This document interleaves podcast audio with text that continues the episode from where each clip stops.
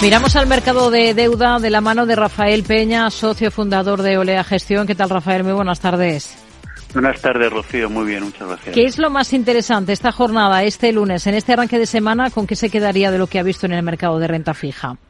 Bueno, en línea con lo que has comentado de, las declaraciones del BCE, los tipos a largo en Europa se están acercando a los máximos del año ha sido ya un movimiento fuerte el de, este año. Estamos pensando que, os estamos viendo que el bono alemán ha subido 40 puntos básicos, estamos ya casi ahí, que sería el 2,44.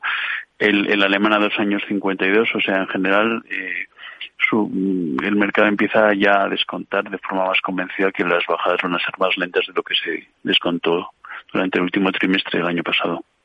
A medida que la fortaleza de la economía de Estados Unidos reduce las esperanzas de recortes inminentes de tipos por parte de la Reserva Federal. Lo que hemos visto, lo que hemos observado es una aceleración en la liquidación en el mercado de bonos de gobierno de Estados Unidos. Durante el último mes, los inversores han reducido aproximadamente a la mitad el número de recortes que esperan. Eh, que la FE realice este ejercicio 2024 y eso pues ha aumentado las pérdidas en los bonos, complicando las perspectivas para los inversores que habían apostado a que los bonos del Tesoro subirían a medida que la Fed recortase ese coste del endeudamiento. Eh, los rendimientos que se mueven de manera inversa, los precios están en sus niveles más elevados desde noviembre pasado. Esta coyuntura a ustedes les está obligando a replantearse lo que tenían en mente antes de empezar el año para este ejercicio? No, a nosotros no, porque esa ha sido un poco nuestra nuestra estrategia del segundo semestre y de hecho el, fondo en este año sigue aportando rentabilidad a la parte de renta fija. No hemos sufrido. Eh, la renta fija es un, un, activo complejo y amplio donde no solo puedes coger duración, que es como bien describías lo que tiene sensibilidad de precios, no ante subida de tipos, ¿no?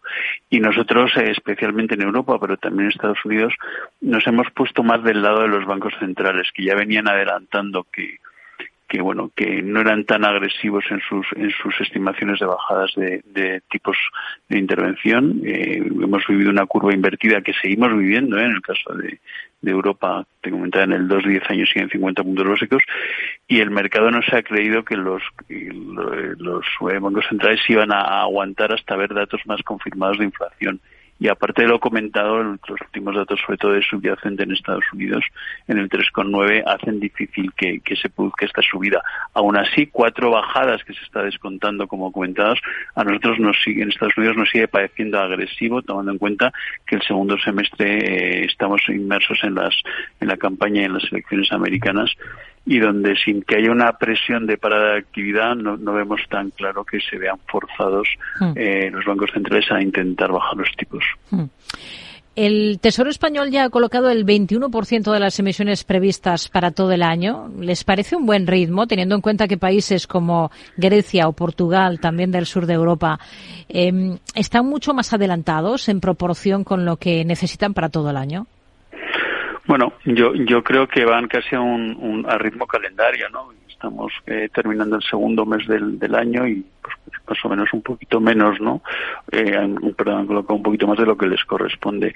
Eh, es verdad que, que hay países como los que has comentado que lo han hecho mejor, pero quizás porque eh, venían de tipos más bajos. O sea, ellos habían, habían corrido, o sea, recordar que Portugal está ahora prácticamente 40 puntos financiándose a largo plazo, 40 puntos secos por debajo de España, ¿no? Entonces, mientras que España ha subido 40 este año en, en los largos, eh, Portugal ha subido 53, ¿no? Con lo cual, pero es algo muy coyuntural. Yo creo que eso responderá más a también aspectos como perfiles de vencimiento que tengan mm. de su deuda emitida. No me parece que sea un dato que vaya a explicar el comportamiento o por lo menos explicarlo para inversores y gestores de fondos como somos nosotros.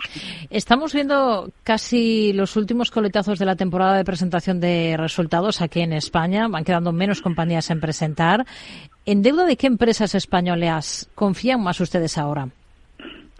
Bueno, en general, eh, yo creo que una de las buenas noticias ¿no? que ha habido el último año ha sido la salud financiera de las tanto empresas como familias. ¿no? El endurecimiento de las condiciones financieras provocado por la subida de tipos no, no, ha, no ha tenido consecuencias en que se repunte la, la, mora por parte de, por ejemplo, de los bancos con las familias y ni que hayan tenido las empresas unas grandes dificultades de, financiación, ¿no? Eso en, con carácter general, ¿no? Los resultados están siendo eh, especial mejores de lo que se esperaba, no, no en una gran magnitud, pero sí, sí claramente mejores en, en Europa, ¿no? Y precisamente este proceso de, que se está ralentizando la bajada de tipos le da mucho aire a la banca, ¿no? La banca al final mantiene sus márgenes de intermediación, mejora sus condiciones, por tanto mm, genera más beneficios y refuerza su solvencia, con lo cual mm. para nosotros el gran ganador de, este escenario que hemos comentado en las preguntas es, es, es la banca. Rafael Peña, socio fundador de Olea Gestión. Gracias. Muy buenas tardes. Buenas tardes, gracias a ti, Rocío.